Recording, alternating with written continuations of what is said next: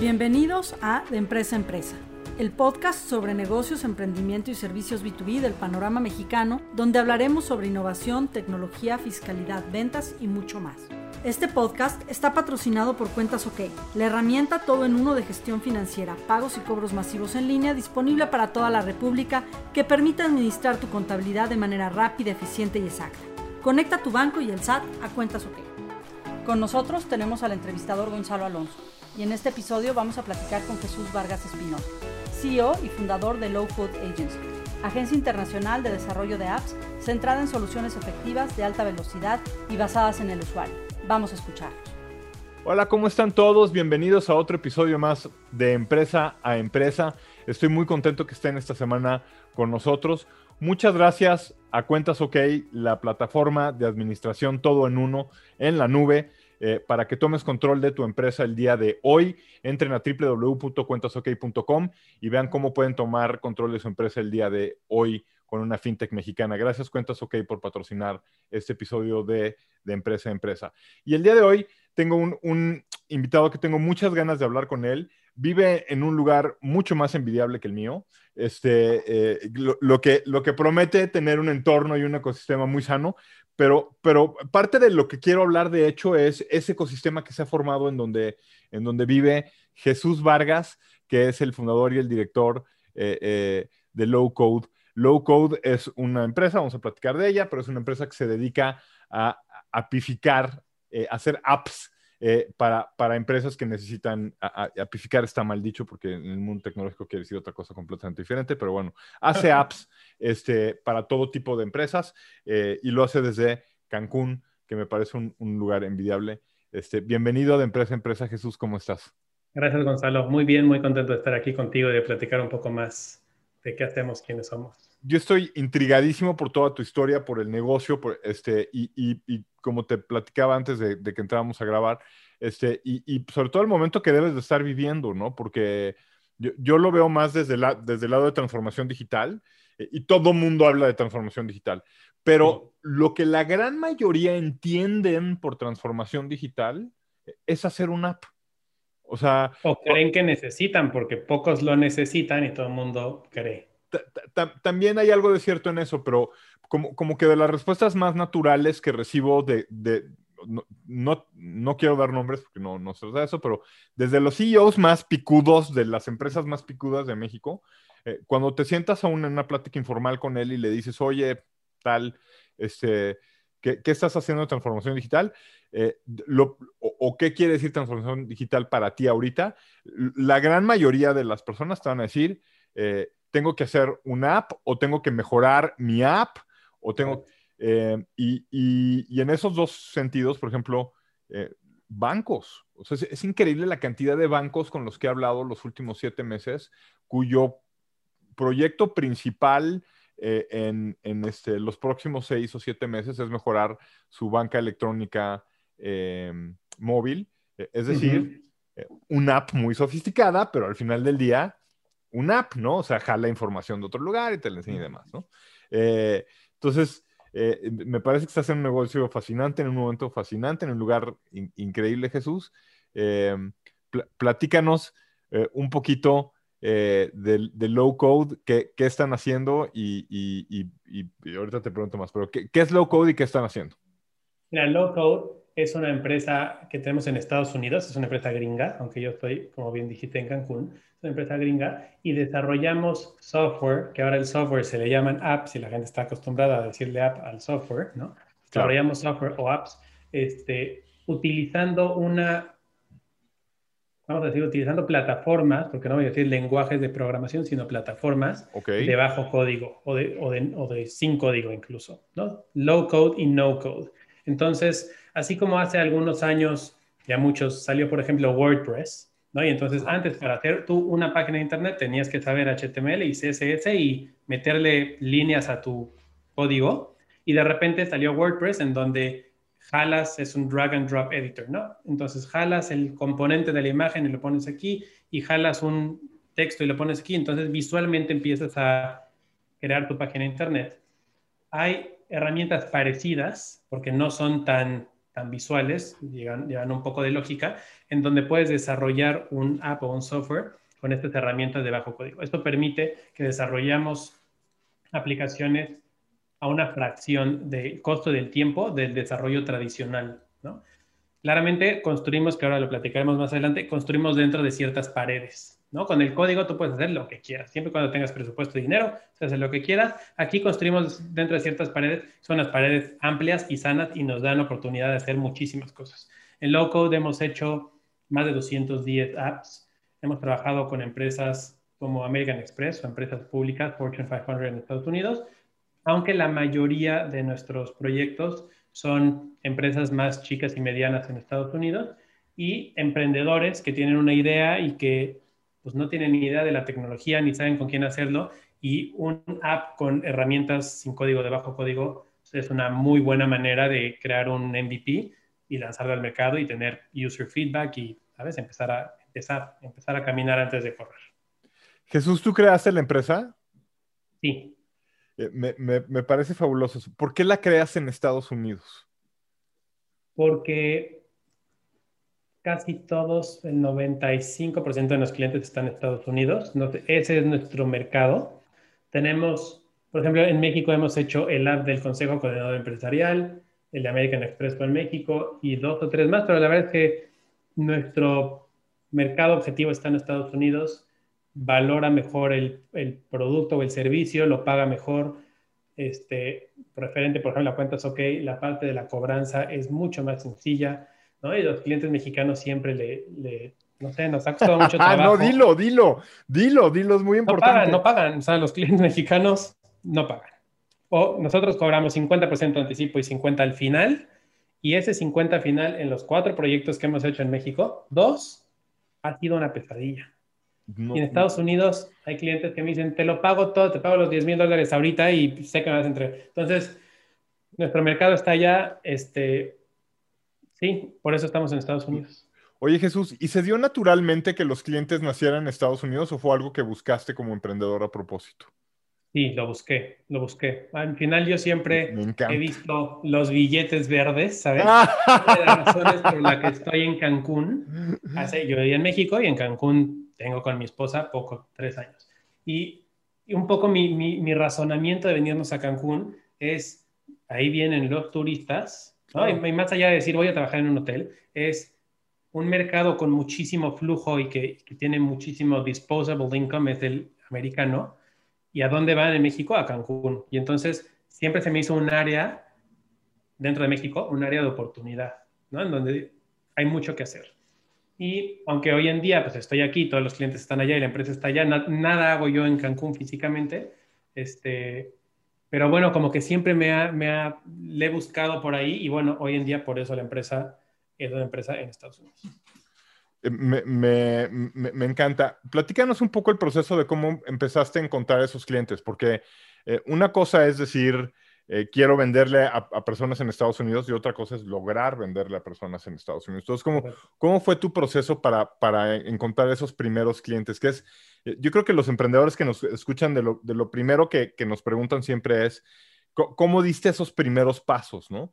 Este, porque imagínate al emprendedor aquí en México sentado en donde sea, eh, ve que es muy fácil ver inalcanzable eh, lo, que, lo que tú acabas de describir como de una manera muy fluida y sencilla, ¿no?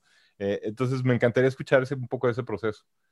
Mira, yo hace algunos años tuve un negocio con un amigo en México, en el DF, en donde él es programador y tiene un equipo de programación y vendíamos software a la medida. ¿no? Un poco lo mismo que hago yo ahora solo, pero lo hacía con él porque como todos, estoy seguro que todos los que escuchan el podcast, todos hemos tenido una idea y dices, no manches, es que si yo solo supiera programar, sería, más allá de sería millonario, haría mi app, ¿sabes? Sí, sí, sí, sí, sí, sí, Entonces, pues un poco con ese gusanito, hace muchos años tuvimos ese negocio en México y desarrollamos, yo muy enfocado a la industria legal, a los abogados, ¿no? Hacer sistemas de administración despachos, notarías y demás. Que, no me he metido ahí, pero porque el señor es abogado. Este, estudiaste leyes, ¿no? En la UVM. Eh, no la terminé. Sí, estaba, estaba estudiándola antes de venirme a Cancún. Sí, ahí está medio trunca. bueno, está trunca, pero tienes, tienes un background legal ahí, ¿no? O sea, estudiaba leyes para poder vender mejor el servicio. Increíble. Escuchen bien, escuchen eso, señores. O sea, te pusiste a estudiar leyes para, para poder perfeccionar tu producto. Sí, exacto. Wow. O sea, los abogados hablan con un, un, idioma pues muy de ellos, ¿no? Siempre pues, tienen, su, tienen su, una forma de ser muy particular. Son muy, hay muchos abogados muy buenos en las leyes, pero en la parte administrativa de su negocio hemos visto, en mi, en, mi, en mi vida profesional ahí, veía que les costaba mucho trabajo administrar una notaría, un despacho de abogados chico mediano, los abogados normalmente no son, en mi experiencia, no son buenos con los números. no, Entonces, las cuentas, esa era un, una, un, pain que había ahí y fue un poco el enfoque de ese, de ese, de ese negocio. Ya. Entonces, así empezamos y, en fin, algo cerramos ahí, nunca fue, nunca fue un negocio maravilloso. Este, y luego, en algún momento encontré yo una plataforma que se llama Glide Glide Apps, que es la plataforma en la que hoy desarrollamos todas las aplicaciones que hacemos. Entonces, Glide Apps es una de estas herramientas para que tú desarrolles tu propia aplicación, ¿no? Y el tagline era, haz tu app en cinco minutos a partir de una hoja de Google Sheets. Entonces, eso suena muy, muy fácil, ¿no? Muy, Google Sheets, lo que tienes en tu Excel, en tu Google Sheet, lo conviertes en una app. Y entonces, para no hacerte el cuento largo, me metí, hice uno, hice dos, hice tres, y luego me metí mucho tiempo, le dediqué muchas horas hasta certificarme en esta plataforma. Ya certificado, además, la verdad es que tuve mucha suerte porque la encontré al mismo tiempo que la lanzaron ellos al mercado. Entonces no había nadie, había muy, muy poca gente utilizándola. Entonces fui de los primeros en certificarme y entre se, se, fue dando a conocer la plataforma y demás. Y entonces había gente que llegaba a la plataforma de Glide y decía, oye, pues yo tengo esta idea o quiero hacer esto. Y en la lista de, de partners ahí salía yo. En su momento creo que éramos cinco los primeros que estábamos ahí.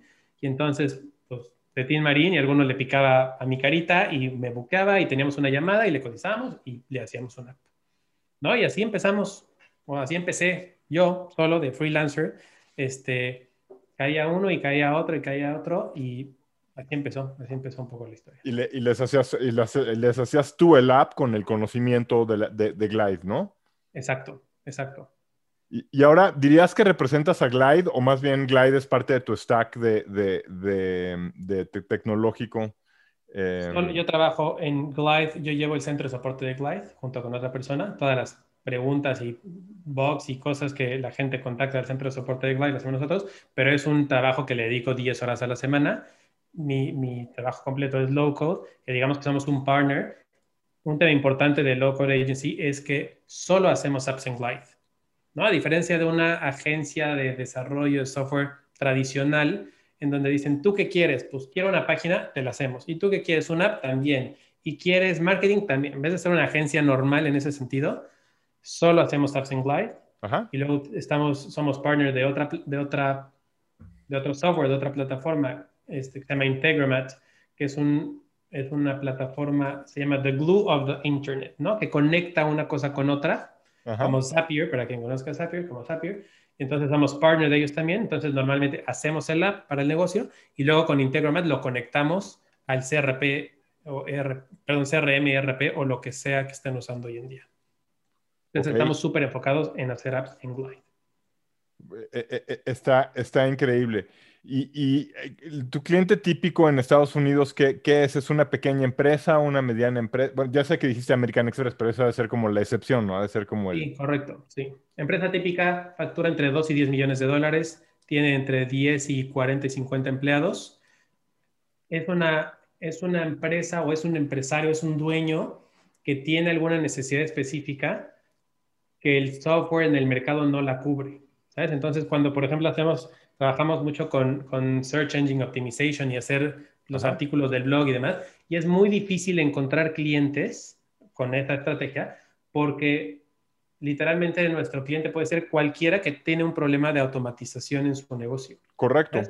Entonces, utilizas un CRM, por, te pongo un ejemplo, tenemos un cliente que tiene una clínica psiquiátrica y de psicología en Miami y tienen un CRM que es HIPAA compliant, es decir, que tiene los, la protección de datos médicos, este, demás. Y luego todas sus visitas las pasaban a un Excel, porque todo eso había que mandárselo a las aseguradoras para cobrar. Correcto. Y entonces todos los días se exportaban un Excel y todo el mundo se metía ahí. Los doctores, el dueño, el front desk, había 20 personas ahí, borraban, era un despapaya absoluto. Y entonces, pues definimos los roles de los usuarios, los permisos, no sé qué. Ese Excel lo usamos de base de datos ahora para la aplicación. Ya nadie toca el Excel. Y entonces hay 40 o 50 empleados. El doctor solo ve sus pacientes, el front desk ve todos, la parte de billing puede bilear ahí, se le mandan automáticamente los requests a las aseguradoras, ¿sabes? Entonces, vamos a decir, parametrizamos y pusimos orden y entonces cada usuario solo ve lo que le corresponde y empezamos a conectar con su CRM hacia adelante a generar reportes y demás. Entonces, ese es un poco el perfil típico este, de nuestros clientes que tienen una necesidad muy particular que el software, los softwares que usan hoy en día no lo cubren y entonces pues empiezan a rascar cómo le haré para A, B y C y pues ahí encuentran, bueno, se encuentran a nosotros o encuentran al no code y al low code como tecnología y por ahí llegan. Me, encanta, me encanta que cuando defines a la, empresa mediana en, Estados Unidos dices, factura como 10 millones de dólares. Claro, eso es cuatro veces más del promedio en medio. O sea, pues, sí, sí, sí, sí, o sea, hablas con ellos, hablas con el dueño, ¿sabes? Y hablas de tú, claro. tienen una empresa, ya quisiera cualquiera de nosotros tener una empresa de 10 millones de dólares, ¿no? Claro, pero son empresas, pues no son empresas grandes en Estados Unidos. No, no, en Estados Unidos caen en ese, perfecto en esa definición de empresa mediana, todavía la ve un, todavía la ve el dueño, el dueño está involucrado en esos procesos, eh, eh, eh, seguramente conoce los problemas muy bien y los puede describir, cosa que ya no pasa en las empresas muy grandes, ¿no? Este, sí, ya una empresa un poco más grande, normalmente este perfil de cliente nuestro no tiene un área de IT. ¿Sabes? No tienen área de tecnología ni de desarrollo. No de hecho, por un ratito tú, tú te vuelves su área de IT, ¿no? Supongo. Sí. Sí, de, desarrollo, ¿no? De software, ¿no? Claramente no nos metemos a los fierros. No, no, claro, claro. pero... Normalmente empezamos por ahí. Oye, tengo, por ejemplo, este cliente de Miami tenía esa necesidad puntual y hoy en día hemos hecho muchísimas cosas, automatizamos muchísimas cosas. Dos chicas de su front desk ahora hacen otra cosa porque lo que hacían ya está automatizado. ¿Sabes? Entonces, sí, como pulpito ahí nos vamos metiendo y más, más, más, más, y les empezamos a automatizar, ¿no? Ya que entran ellos en el mindset de, oye, esto lo hacía una persona en manual y, ya lo automatizaron ellos, entonces empiezan, ¿qué más, qué más, qué más? Oye, pues se me ocurrió una idea, ¿por qué no este proceso? Y entonces así vamos con, con este tipo de empresas.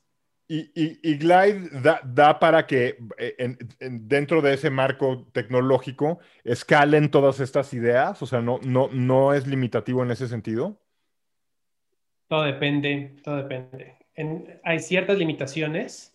Una de ellas es el UI y el UX, ¿no? la interfaz es una interfaz muy bonita, muy novedosa, muy limpia, pero quien quiere, y por eso un poco nuestro perfil son más negocios que tienen, que les hacemos apps de operaciones internas o de cara a sus clientes, y no una app que va a ir al consumidor, ¿no? No el nuevo TikTok, no el nuevo Instagram, porque ahí quieres hacer un diseño, un pixel perfect design, ¿sabes? En donde tú digas, este botón lo quiero aquí y esta fuente, ¿sabes? Y entonces, en eso es algo que nosotros no le dedicamos un solo segundo. ¿no? Yo cuando hablo con los clientes les digo, nosotros no tenemos un diseñador, o tenemos un diseñador que se dedica a hacer apps, pero no alguien que diseña el app. Entiendo perfecto lo que dices.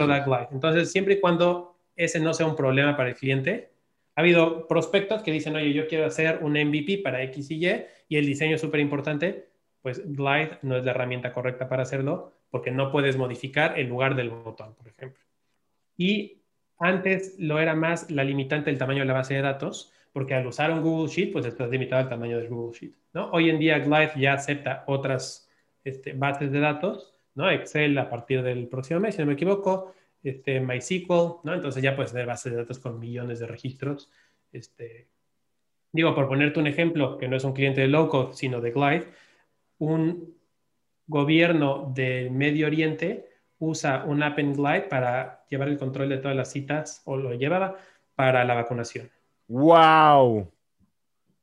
Claramente tenían que mover esos datos del Google Sheet a otra tabla cada día, una cosa así. Sí, por, atrás ha de haber sido un relajo de que todo este estaba pegado así. Este, eh, pero en dos días hicieron una app, pusieron un link y se metían ahí, sí, 20 mil o 30 mil personas al día a buquear su cita. Su cita para la vacuna.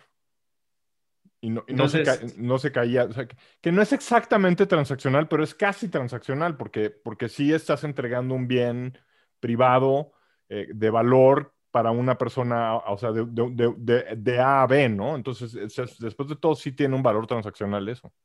Sí, sí, sí, sí, la verdad es que sí, para los clientes les cambia la vida. Digo, hay quien, quien quiere un MVP igual y nunca escala y entonces siempre te quedó ahí chiquito, ¿no? Pero hay quien, este cliente de Miami, que trabajamos mucho con ellos, él es de Puerto Rico y hace poco me decía, es que me voy a poder regresar a vivir a Puerto Rico porque yo le dedicaba tantas horas a ver tantas cosas que estamos automatizando. ¿no? Entonces, estas dos chicas ya hacen otra cosa, yo me voy a poder ir a Puerto Rico y la clínica la manejaré desde allá, me meto a mi app desde mi compu, desde mi cel y veo los claims, veo cuánto se cobró, veo, genero mis reportes. Entonces, la verdad es que para mucha gente hace mucho sentido una cosa, una solución así. ¿Para quién no crees que hace sentido una app?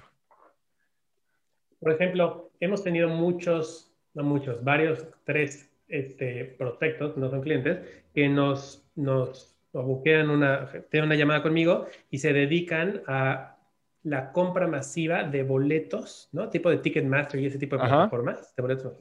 Entonces, tienen unos, vamos a decir, call centers en Filipinas y les dicen, ya salieron los boletos del concierto de Iron Maiden y los filipinos compran todos los boletos que puedan. Entonces ellos están generando todos los días, no sé, 20, 30 mil este, filas de datos, ¿no? 20, 30 mil boletos, este, y todo eso, y luego eso lo tienen que pasar a otra parte del negocio, a otra unidad de negocio dentro de la misma tabla. Entonces necesitan una base de datos de cientos de miles o de millones de filas, que Glide no fue la herramienta correcta para eso. Otro claro ejemplo es alguien que quiere un desarrollo tipo dashboard, ¿sabes? Que quieres ver arriba tus grafiquitas, ¿no? Tu, tu chart de barras o circular y luego abajo datos y luego, ¿sabes? En eso Glide no es hoy en día la mejor este, herramienta para desarrollar una cosa así.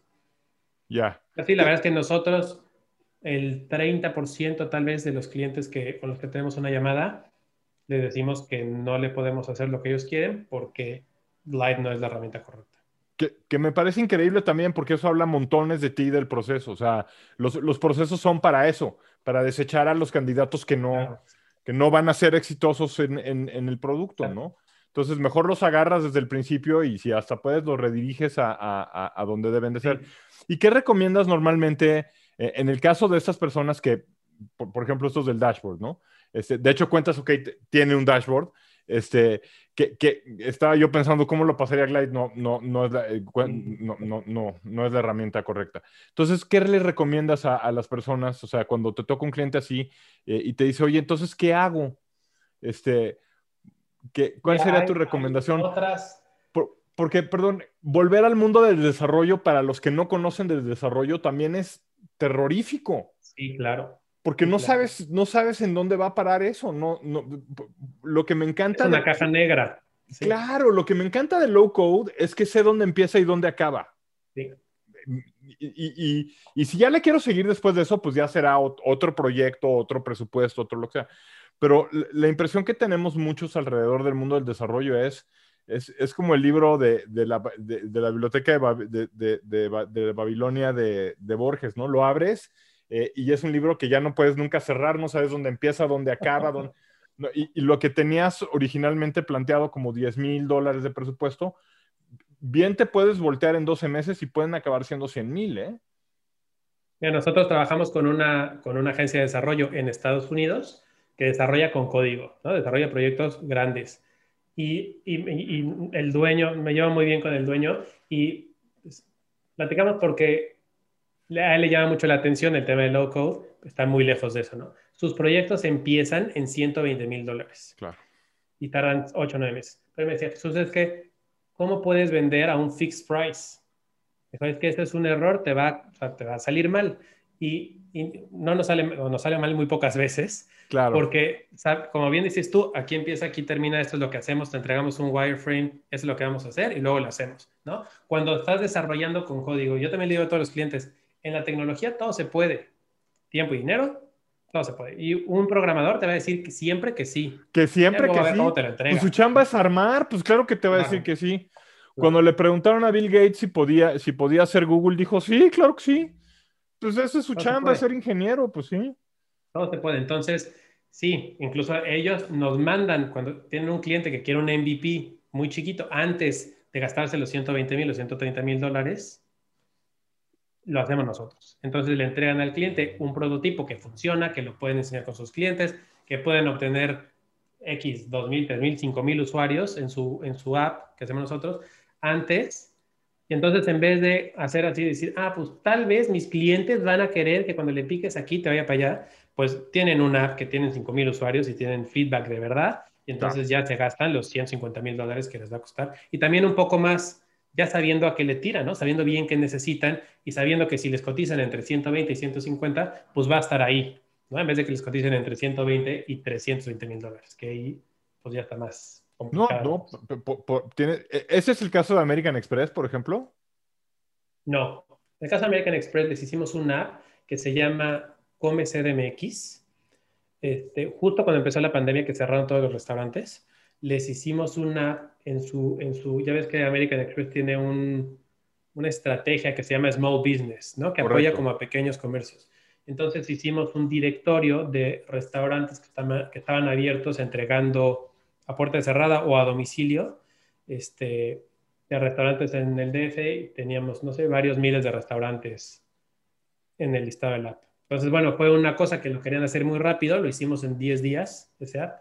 Este, justo cuando empezó la pandemia, lo querían inmediatamente para sus campañas de marketing y demás. Entonces, bueno, literal lo hicimos en 10 días y salió y era un proyecto como muy específico, con mucha prisa.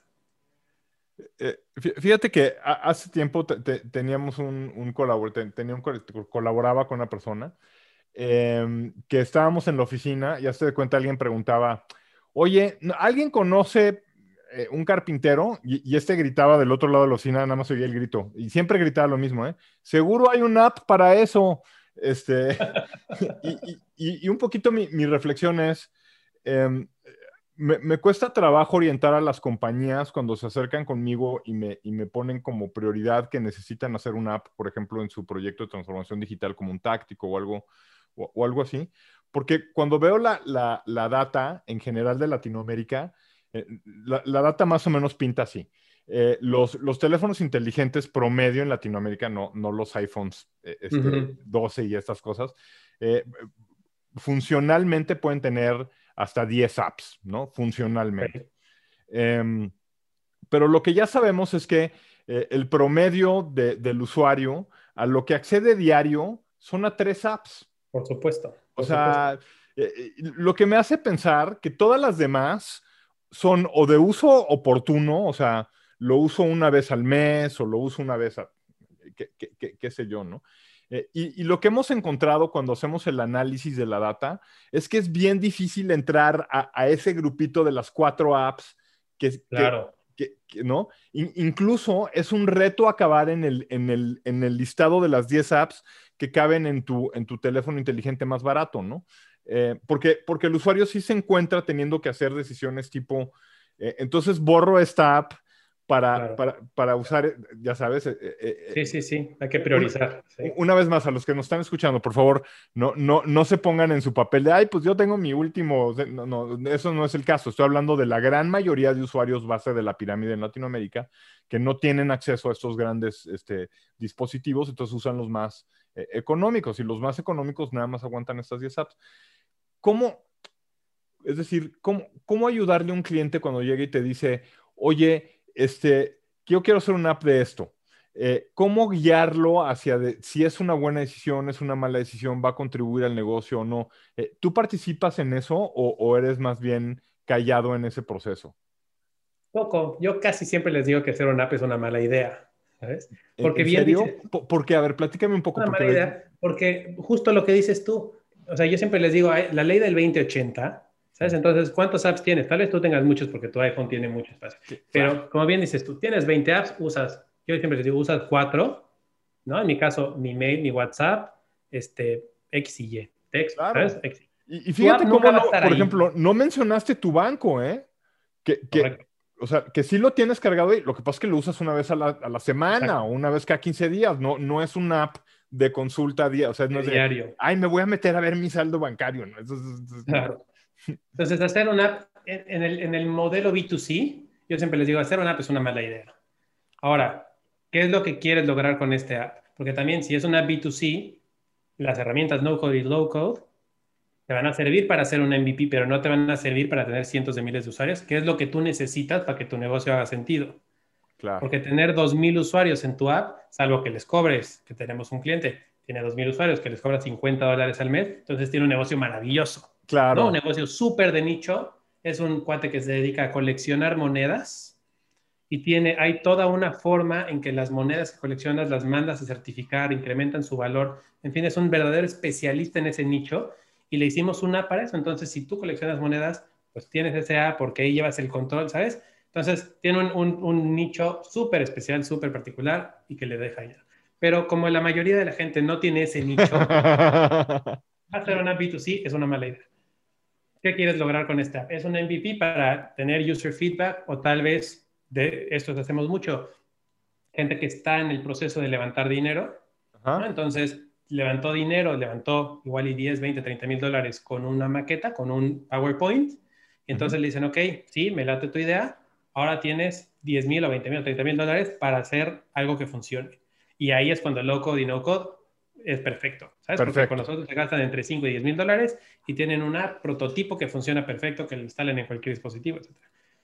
Entonces, también yo siempre les digo, este es el, que eso es un tema súper importante que la gente no ve. Este es el inicio, lo que dijo la que me vendió el anillo de compromiso, este es el inicio del fin. Este es el inicio del fin, porque el tener tu app implica que el día de mañana le tienes que meter mucho dinero o mucho esfuerzo o mucho coco al marketing. Porque el user, ¿sabes? La adquisición de usuarios es lo más difícil hoy en día, súper caro. Claro. Entonces, ten en cuenta eso, ¿sabes? Hay quienes, oye, es que mi presupuesto para mi proyecto completo son 15 mil dólares, contigo va a costar 10. Y digo, tal vez estás equivocado, porque te debes de gastar, no sé cuánto te vas a gastar en, user acquisition, pero te va a costar. Entonces, hay que estar conscientes de eso, ¿no? Si el modelo es B2C, sí. Si quieres hacer un MVP, hace sentido.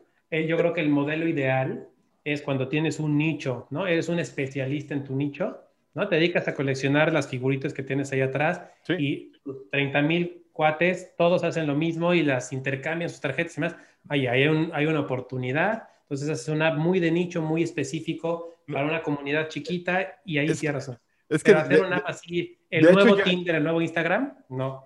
Eh, te, te, estaba escuchando y, si nos estás escuchando, Héctor, eh, Héctor eh, Neko Chan, este, una de las mejores tiendas de Sofubi en, en México de, de, de, juguetes japoneses. es low, low code, es, llámalos, es más, te voy a mandar un WhatsApp al rato para que, para que, los, para que busques a Jesús y a su equipo, porque lo que hablamos la vez pasada, ¿te acuerdas? Esto es tu solución, compadre, em, porque es, un caso similar al que estás hablando, o sea, es un cuate que es el, de, de los que yo conozco más especialistas en juguetes japoneses en, en, México, es un, es un fan, tiene una tienda, ya tiene el inventario, ya tiene los clientes, ya, ya, ya tiene la necesidad eh, creada, ¿no? Eh, ahora lo, que necesita es consolidar ese, ese, ese marketplace em, y, crecerlo. Suena que él tiene, eh, eh, o sea, low code es exactamente lo que él está buscando. Este, Es algo que puede catalogar rápido, ponerle principio y fin rápido, le puede pegar un carrito, supongo, muy rápido y empezar a hacer transacciones rapidísimas. Este, él, él puede seguirse eh, tomando las fotos, hacer un procesito y tomar fotos y seguir subiendo el contenido bajo un sistema de catálogo que tú ya le diste. y, entonces me suena que alguien que ya tiene el negocio y que sabe que los únicos locos que le van a comprar son esos 2.500 otakus de México como yo, eh, que, que, compran eh, Sofubi japonés. Eh, me suena que eso es como el cliente ideal. Y, y, fuera de broma, yo sé, Héctor, que escuchas de empresa a empresa, te voy a buscar al rato y, vas, a, vas a acabar con, con low code. Este, sí, digo, ese, ese en el modelo, yo siempre creo que, aunque a todo mundo nos brillan los ojos por el tener la idea maravillosa que va a ser el nuevo Instagram, la realidad es que ninguno de nosotros lo va a hacer. Entonces, sí, yo creo que el enfoque es un poco diferente.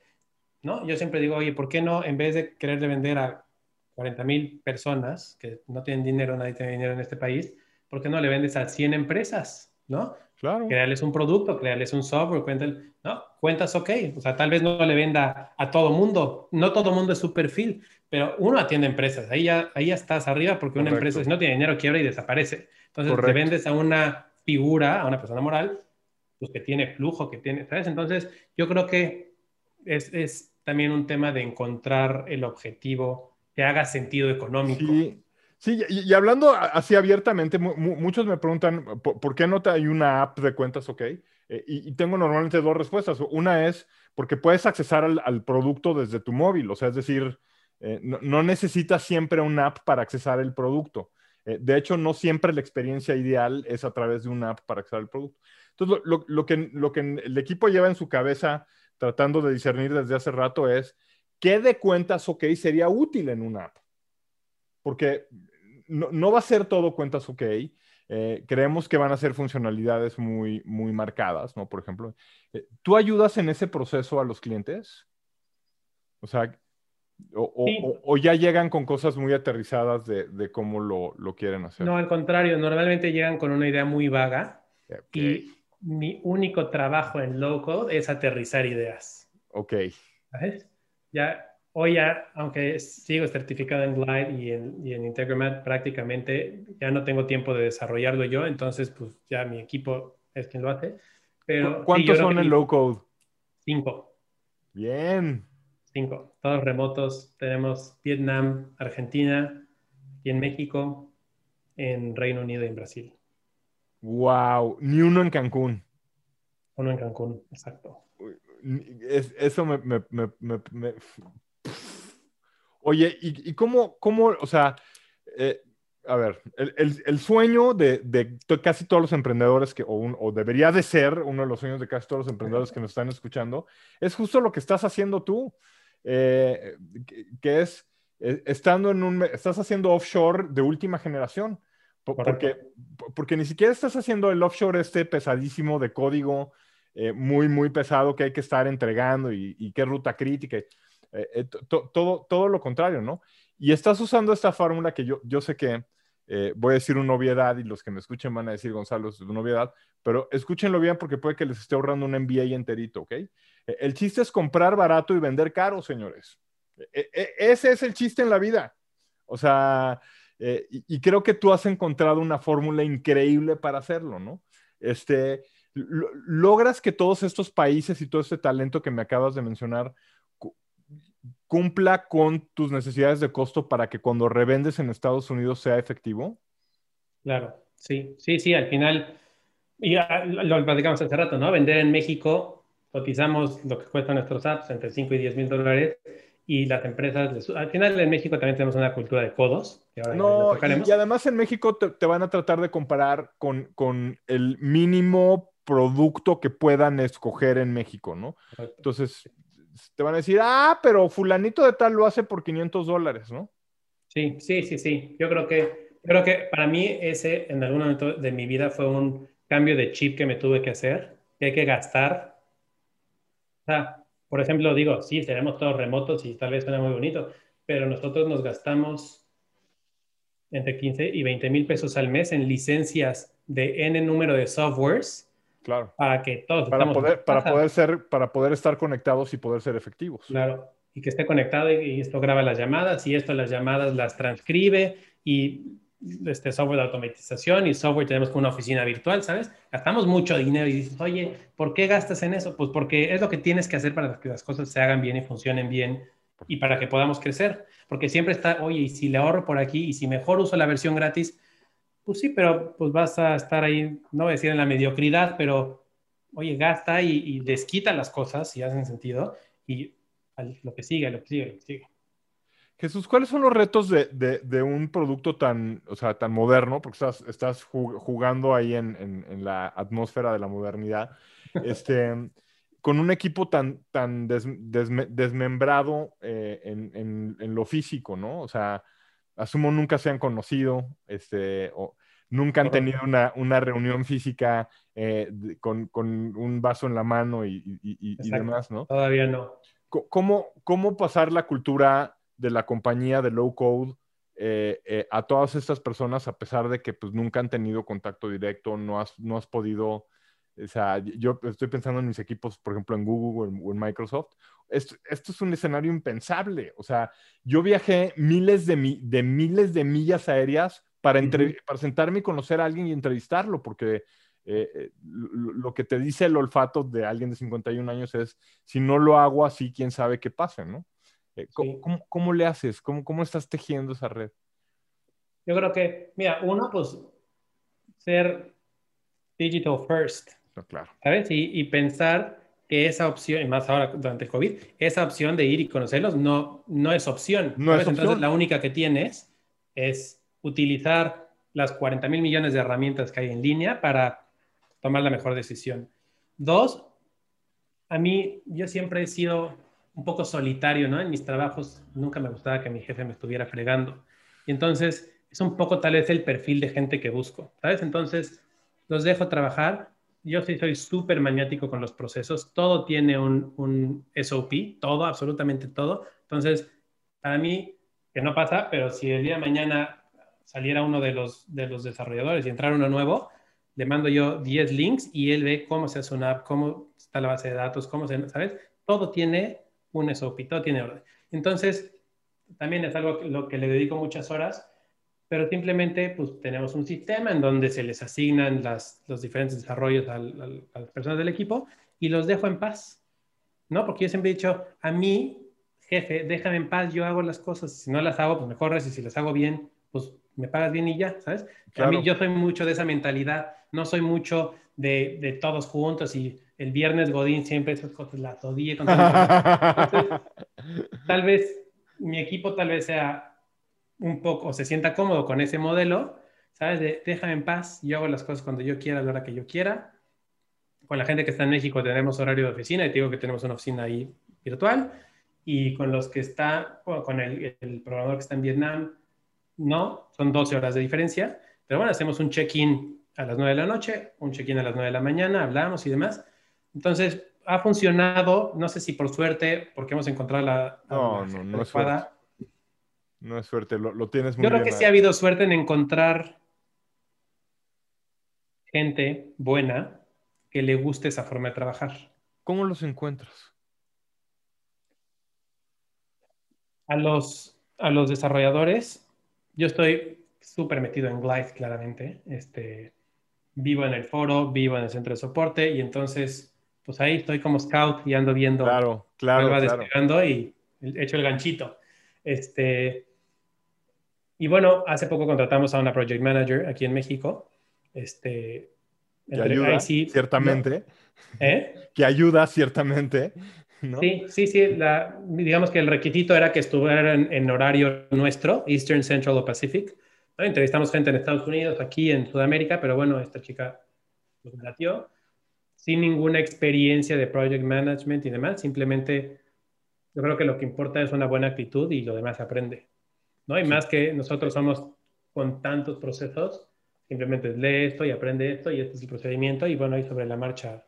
Sí, yo creo que hemos tenido suerte y, y bueno, si seguimos creciendo, en algún momento la dejaremos de tener y entrará alguien que no se sienta cómodo con esa forma de trabajo tan, tan poco apegada que tenemos. Eh, em, me encanta todo lo que estoy escuchando de tu negocio. Este, hay dos cosas que te quería preguntar. La primera es, ¿no es una pesadilla estar sentado en México y tener que pagarle a empleados en siete lugares del mundo? Eh, y si no es, por favor, dinos cómo más o menos lo estás haciendo, porque estoy seguro que muchos aquí se lo están preguntando. Este... Mira, gracias a que tenemos la, la, empresa en Estados Unidos. Ya. En Estados Unidos todo es muy fácil. No, no, ya, no, ya me lo explicaste. Entonces, no, no pagas desde aquí, pagas todo desde Estados Unidos. No pagas Estados Unidos. Antes pagaba, fíjate, antes, antes de tener la empresa en Estados Unidos, pagábamos Argentina en Bitcoin y a los demás en PayPal y a los de México en México. Ahora, a partir de, Estados Unidos, utilizamos Wise, a TransferWise, para... Sí, claro, no, no, no, Y con un muy buen tipo de cambio. Entonces, sí.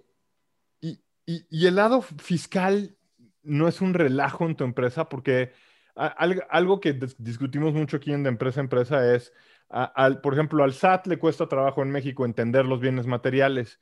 Ahora, entender los bienes no materiales, olvídate, ¿no? Entonces, cuando, cuando escucho que tienes 20 mil pesos al, al, mes de gastos de software, lo primero que piensa mi mente empresarial es, ¿y cómo los deduce? Este, ¿Y dónde los deduce? O sea, ¿cómo, cómo, ¿cómo le haces? Todo eso lo haces en Estados Unidos, supongo, ¿no? Todo eso en Estados Unidos. Antes, antes aquí y pues no se deducía nada, ¿sabes? Este, y tan pronto estuvo la empresa y la, la cuenta y demás, Así todo allá. claro. Y, entonces la pregunta obvia es, ¿y por qué tú estás sentado en México? Por comodidad, ¿sabes? Porque, pues porque aquí nacimos y porque aquí estamos y porque, claramente porque con lo que me paga loco de sueldo, no viviría en Estados Unidos como vivo aquí. No, no, estás viviendo todavía el momento empresarial en donde te conviene más estar basado en México, no hay afección a los negocios, al revés. ¿Sabes qué? Yo creo que los gringos, hemos tenido clientes grandes, ¿sabes? Que igual y para ellos gastarse 20 o 30 mil dólares con nosotros no es mucho, pero pues para nosotros sí es mucho, ¿sabes? claro, no, no, te entiendo perfecto. Que no quieren que vayas, no necesitan que vayas, no necesitan que les invites una comida slash peda en la, ¿sabes? Simplemente es muy transaccional. Les digo, al final les cae bien. es offshoring puro 210 apps que hemos hecho, ven nuestro trabajo, sí. Para ellos ese tema tal vez muy latino, muy hispanoamericano, completamente no es relevante, entonces no hay ninguna necesidad de estar en Estados Unidos.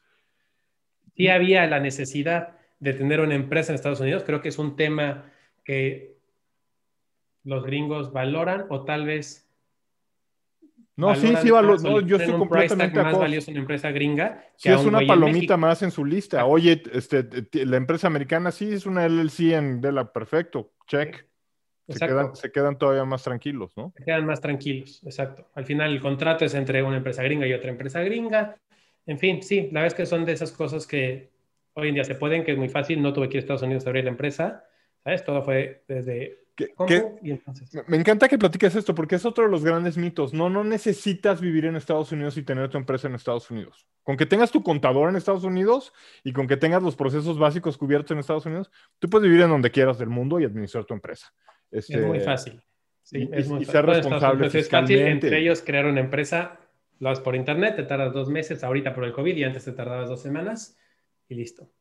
Este, y, y, la, y la, otra pregunta que, que, quería hacer es, si yo fuera tú, y porque me la vivo preocupándome de todo, en, de mi empresa y de no mi empresa y todo, algo que pensaría es, híjoles, ¿no soy demasiado dependiente en Glide?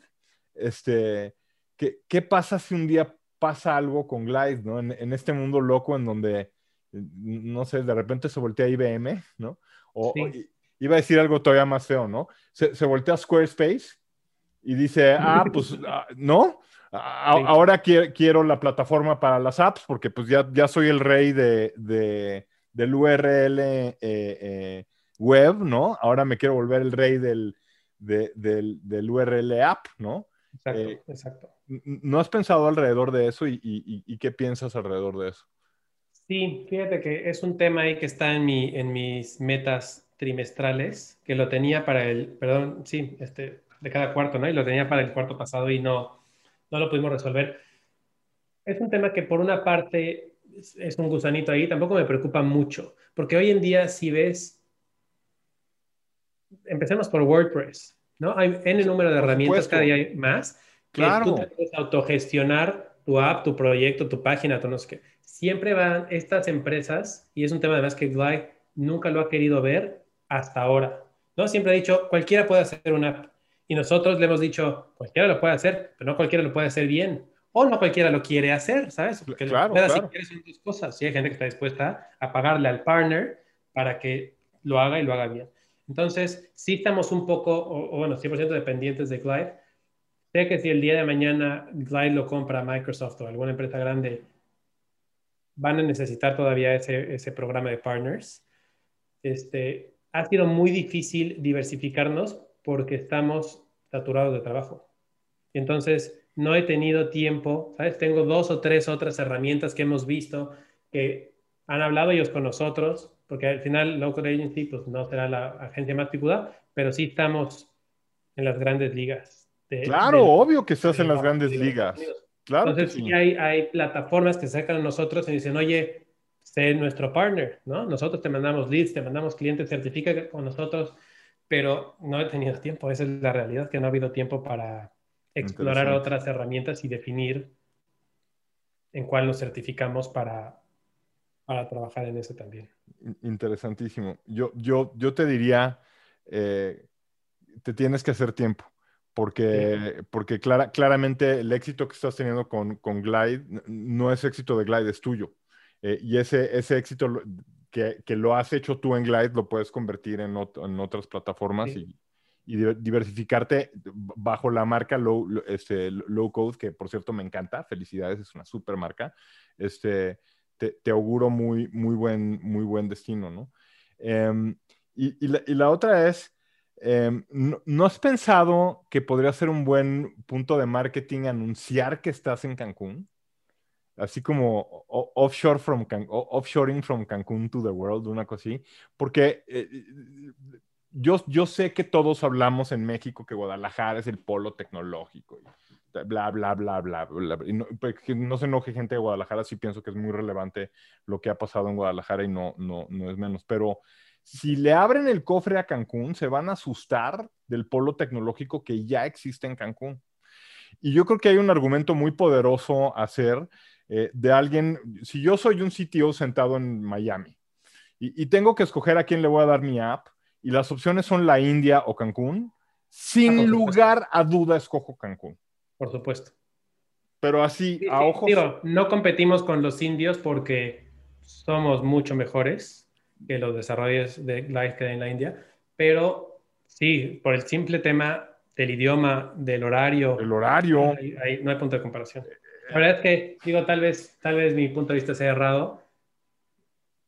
Escondemos a México lo más posible. ¿Sabes? Somos una empresa gringa, hablamos en inglés, todos nuestros procesos en inglés si sale, siempre sale, ¿no? Porque siempre empiezas el Zoom. Oye, ¿dónde estás? No, pues estoy aquí en Colorado con la nieve y tú en Cancún, ¿no? Pero la verdad es que no es un tema que... Sí, pero ya a esas alturas no, no es el tema que pudiera ser más, más eh, temprana en la prospección, ¿no? La verdad es que es un tema que, que, que no hay por qué esconderlo, es un tema real. Ah, en Estados Unidos los gringos prefieren trabajar con gringos, lo mismo que aquí en México, prefiero trabajar con un mexicano que con un salvadoreño, seguramente. Entonces, ¿sabes? Es entendible y yo creo que si nos posicionamos, a Low Code es una agencia premium de Glide, ¿sabes? Debemos ser de las más caras, somos de las mejores, somos de las que más hemos hecho apps. Este, si nos posicionamos como una agencia en México, entonces el, el, el, va a ser, ah, me voy con ellos porque están... En México mundo. No estarán en India, ¿sabes? Entonces, si acá me cotizaron 20, ellos me tienen que cotizar 10. La expectativa es 20% más barato de inmediato. Exacto. Y ese no ha sido el, Normalmente estamos más caros que casi todas las demás cotizaciones. No, no, no, pero además ya, ya lograste darle la vuelta a la fórmula para que irse para atrás. Exacto, por eso el tema de posicionar la marca México no es relevante en este momento. Muy bien. Jesús, ¿qué sigue para Low, para, para low Code eh, eh, en los, los, próximos 12 meses, 18 meses? ¿Cómo, ¿Cómo, piensas crecer? ¿Cómo la piensas llevar al próximo nivel? Pues mira, una, uno de los retos principales es el que bien dijiste, hay que buscar otra herramienta este, para el desarrollo de apps. Este, estamos poniendo mucho orden en la empresa, la verdad es que pues cuando eres una startup, una empresa tan pequeña, pues te toca hacer de todo, como, todo. como fundador, ¿no?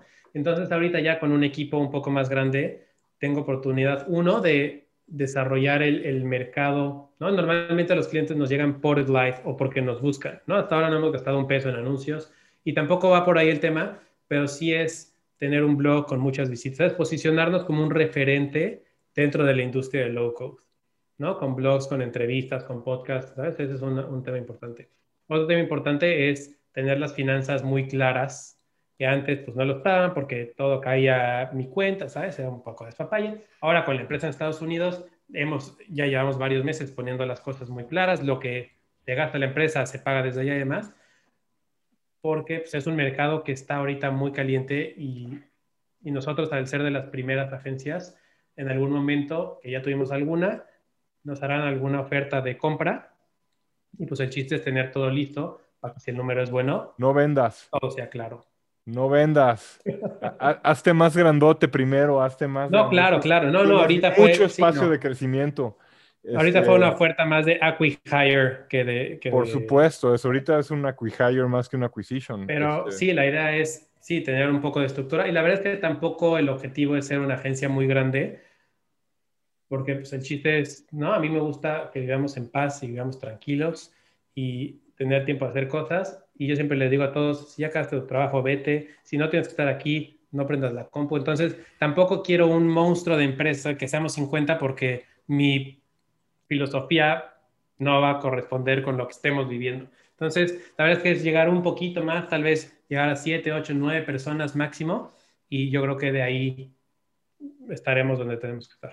Y, y- y entonces eh, empieza el juego de subir los precios, ¿no? Sí, sí, Sí. o sea, cuando, cuando, la, cuando la de- demanda re- rebasa la oferta, entonces la oferta puede ajustarse.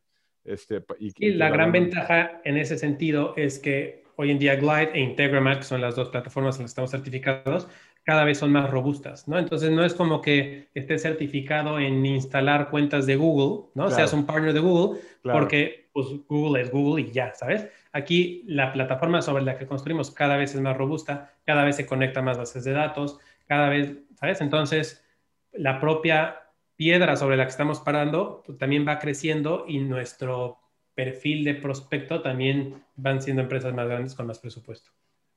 Padrísimo. Jesús, increíblemente ya pasó casi la hora. Este, siempre me pasa esto en empresa empresa. Tengo mil preguntas más. Me, me- encantó tu negocio, me encantas como emprendedor. Eh, esto último que dijiste me deja mucho pensando.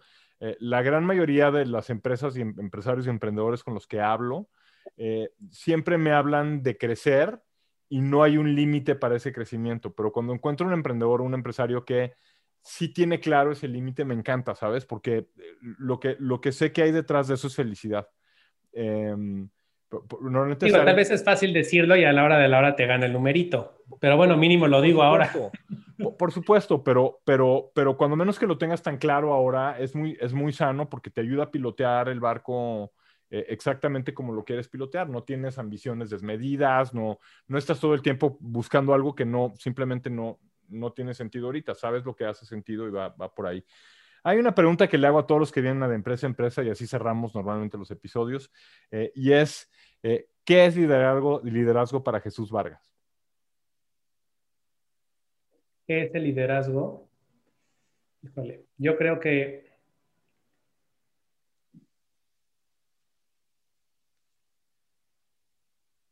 no quiero decir que, que ser una persona respetada por, tus, por tu equipo, pero tal vez ser la persona que pone el ejemplo. Hmm. ¿no? Yo creo que el ser líder es alguien que pone el ejemplo y como me comporte yo como líder es como espero que mi equipo se comporte y yo creo que también es a lo que ellos deben aspirar. ¿Sabes? Y no porque yo sea un gurú, pero si el modo de trabajo mío es X, espero yo de ellos eso. ¿Sabes? Si, si espero que las cosas se hagan bien a la primera, como líder, espero que lo hagan. Y también espero que si no hay trabajo, se pueden ir a su casa porque yo lo hago y ellos también. Entonces, yo creo que es poner el ejemplo, no, no porque seas perfecto o porque sea la manera mejor de hacer las cosas. No sé, tal estoy equivocado, pero eso es un poco mi visión. No, bueno, es, eso es liderazgo según Jesús Vargas, eh, eh, creador eh, y, director general de Low Code.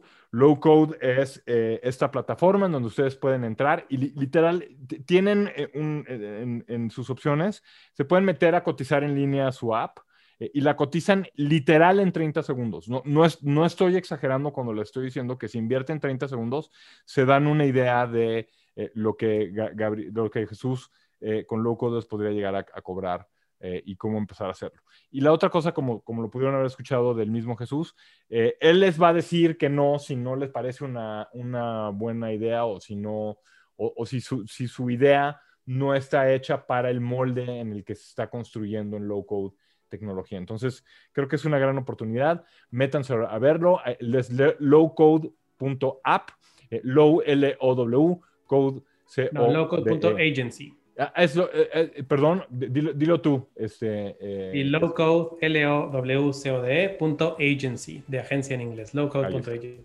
Lowcode.agency. Eh, y pues hoy estuvo con nosotros Jesús Vargas. Muchas gracias, Cuentas OK, por patrocinar este episodio de De Empresa a Empresa. Como siempre, fue un placer estar con ustedes.